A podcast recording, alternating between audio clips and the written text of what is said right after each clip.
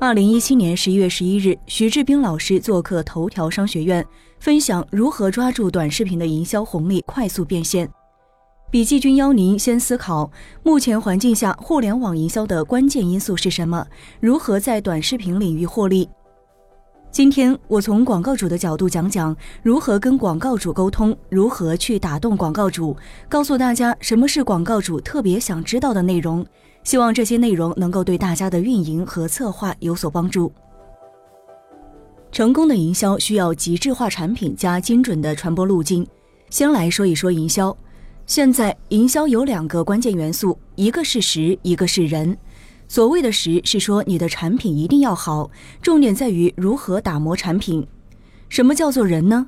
从二零零九年开始，社交网络有了一个非常好的，也是非常糟糕的变化，就是人。人和人之间的传播路径变成了关系，最典型的例子就是明星、网红与粉丝。过去我只要搞定央视、各大媒体、各大报纸、杂志就可以了，但是现在个人能带来的影响非常大。比如今年的韩雪与携程的事件，人和人的平等，账号和账号的平等，是人所带来的一个重大变化。在传播路径这方面，大家经常不理解的就是关系，关系到底在哪里？像鹿晗和天佑，他们能带来非常火的效应，能带货，能让粉丝为他们打赏。但是他们给了粉丝什么商品，教会了粉丝什么东西吗？什么都没有。但是粉丝愿意，因为我要证明我是你的粉丝，就用买买买这个动作来证明我的身份。因此，在这种传播路径当中，我们能够看到持续的粘着付费。回到短视频和直播当中，二零一六年，许多自媒体转直播、转短视频。就有人发现，在视频中放置的物品，粉丝会问这是在哪里买的，也想要去买。这是整个大社交带来的变化，是对于整个传播渠道的重构，也就还是关系的变化。传播渠道跟扩散渠道不是由平台媒体控制，而是由身边的人来控制的。所以，精准的传播路径和关系才是今天自媒体、直播、短视频大行其道的原因。今天我们做产品与以前只追求投入产出比的时代不一样了。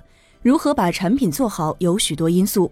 首先要考虑面对的人群，然后针对人群去售卖东西。你的人群是谁？他们云集在哪些账号当中？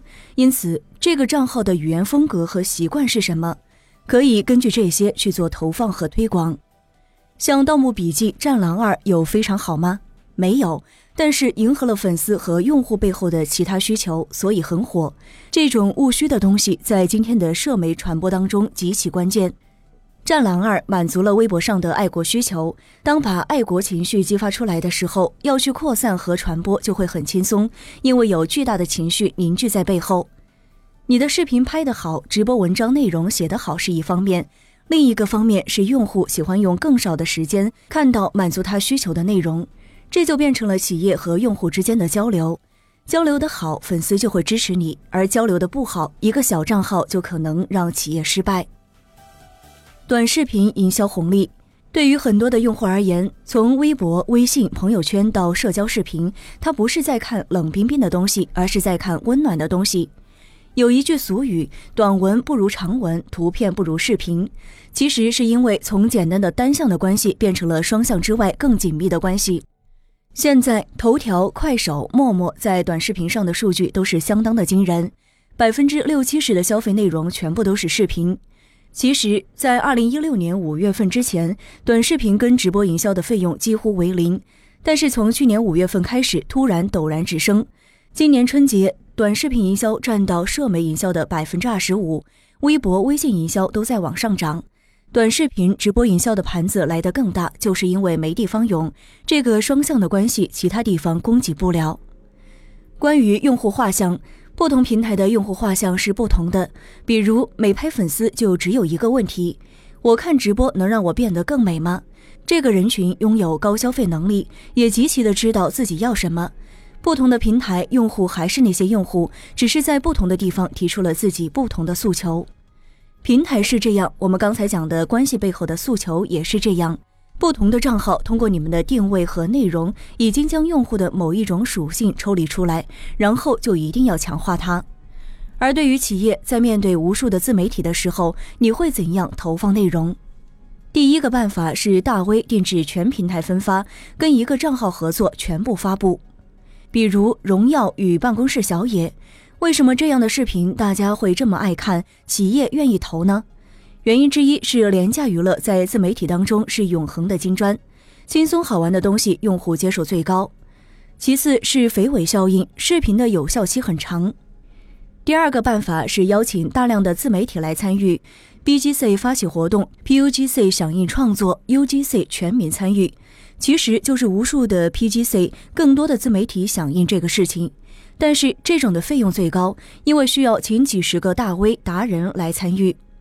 第三个办法就是多话题加多场景，集群式短视频创作。这个办法需要的人力、物力、财力、精力都更大。这三种投放逻辑是目前在企业面向自媒体，尤其是社交视频类自媒体时采用最多的三种投放模式。自媒体一定要了解自己的粉丝要什么，才能有更有效率的、更好的创意，企业才会愿意投放。企业和自媒体合作有四种方法：一是短视频冠名植入，最简单的冠名植入对企业品牌没有太多的帮助，只是露出而已。而对于自媒体是很好的收入策略。二是短视频分发，三是活动直播。在直播刚刚崛起的时候，这是广告订单最多的门类之一。现在有一些下降，因为好的自媒体的标价越来越高。这个逻辑跟我们刚才讲的第二个、第三个企业投放模式有点类似。好的自媒体直播短视频拼到最后拼的都是社群，比如天佑、鹿晗的粉丝。直播用户愿不愿意看，拼的就是粉丝与明星之间的关系。调动你的粉丝，让他们捧场，能够帮助企业带来价值。四是视频电商，这也是现在最重要的渠道之一。社交电商带货最大的原因，还是因为带来变革的本质就是关系，关系到位了，自媒体推荐什么东西，粉丝都会跟着买买买。短视频的营销价值。短视频的营销价值相比微博、微信来讲，一条微博的寿命大概是五分钟，一条微信的寿命大概是一天。但是短视频和直播这两种形式，尤其是短视频的寿命居然可以达到三个月、半年。这段时间里，每天都有大量的播放，能够带来大量的转化。可能很久之后，还会有粉丝跑过来说：“你上次的产品很好。”我们特别建议大家做账号一定要垂直，要注重你的数据。后台很简单的几个数据，能把你自己所有的现状和缺陷全讲得一清二楚。而数据要多看，才能够看出感觉来，能分析出能够往哪些方向调整，应该怎样谈合作。这就是今天跟大家分享的我们跟广告主之间的语言。根据上述内容，自媒体可以调整内容或者微调定位发展，以便接到更多广告，赚到更多的钱。